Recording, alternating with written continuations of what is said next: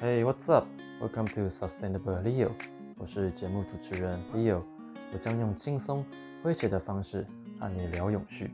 Let's enjoy the show。今天是 Podcast 的第一集，先来跟大家做个简单的自我介绍，并说明这个节目在聊什么。再来就是记录一下为什么想要做 Podcast，以及对未来的期许。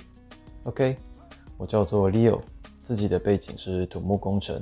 还记得在大三暑假的时候去工程顾问公司实习，那个时候原本很确定要往土木工程其中的结构设计去做深耕，但那时候很幸运遇到在同部门的前辈，他就建议我说，如果对建筑设计有兴趣的话，其实可以在大四没有课的时候去学习相关的通识课啊，然后去做不同的尝试，然后那时候就自己评估一下，发现好像。必修都修差不多了，学分也差不多抵达毕业学分，就想说，哎，好，那就去大四修一下通识课这样子。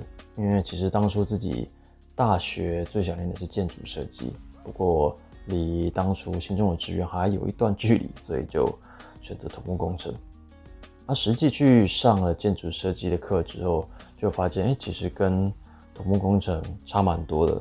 土木工程就比较讲究安全性，建筑设计考量的就比较是美感啊、空间的感觉。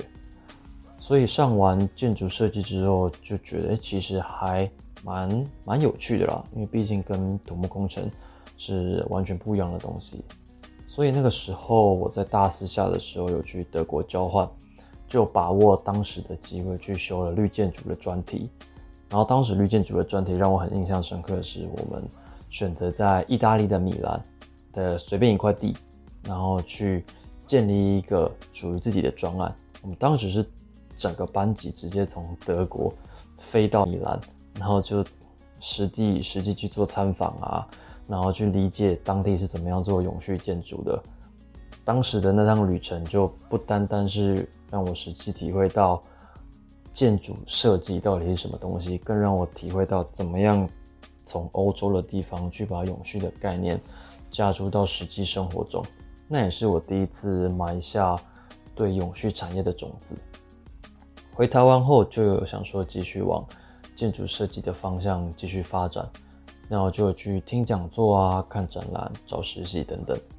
不过当时虽然很想要找跟建筑相关的工作，但其实也蛮怀念在德国交换的时候，在一个国际化的。环境下去工作，跟不同的文化的人聊天啊，然后就觉得相处起来很自在。所以其实当时在找工作的时候，也有找外商公司。最后进到了离岸风电的产业，当时是在开发商里面中大型统包工程的 team。整体来说，我们做的事情就是在专案管理。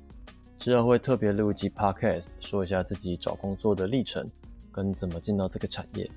总之，工作时就经过一连串与内在的自己对话，确定无论最后在哪个产业工作，一定都会跟永续相关。所以呢，节目本身探讨的主题就会与再生能源、永续建设、质押生活有相关。当然，还有之后大家敲完的主题。而探讨的内容，自己是希望可以跟实物接轨，像是着重在业界常讨论的议题、国际趋势。重点是邀请每个产业不同 position 的人来看事情。举例来说，像自己是工程背景，但出社会之后就可以体会到工程只是一小部分而已。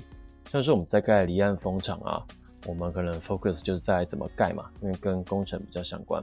但是对股东来说，他们 care 的就是这个风场要怎么赚钱，怎么样把利益最大化。而对台湾来说，像是在政策面，可能只是会 focus 在怎么样把技术给留在本地。节目进行的方式目标是给自己设立，让听众觉得像在享受一场 talk show。平常上班上课已经很累了，听 podcast 的时候就会希望以一个比较轻松的氛围来进行。好，为什么想要做 podcast？主要有两个原因。第一个是想要去分享，觉得自己的成长历程都蛮幸运的，从求学历程啊到职场阶段。都遇到很多贵人，愿意分享他们自己的经历，也就希望自己可以继续传承这个分享的理念，跟大家一起成长。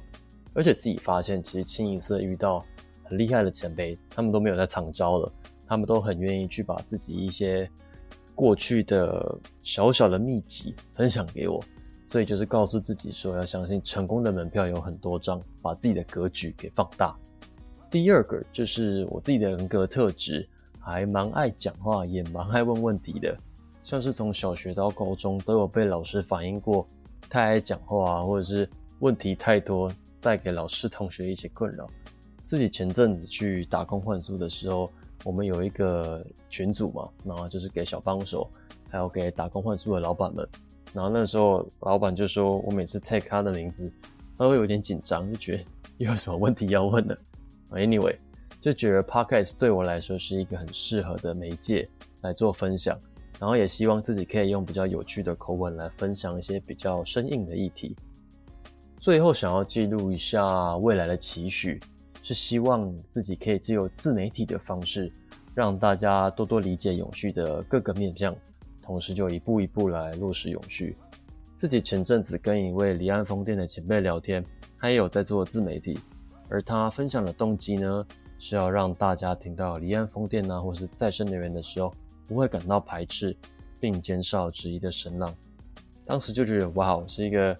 很伟大的目标，然后也希望自己可以一起传达这个理念。好了，除了 Podcast 之外，还有 IG 来跟大家做互动。不论你有什么 feedback 或是有什么问题，欢迎丢到我的 IG 来找到我。然后我也用 Medium 来分享文章，像是一些必须要图表说明的方式，我可能就用文章的方式来叙述。然后我也会把 IG 跟 Medium 的连接放在 Podcast 主页，希望可以得到大家真诚的 feedback。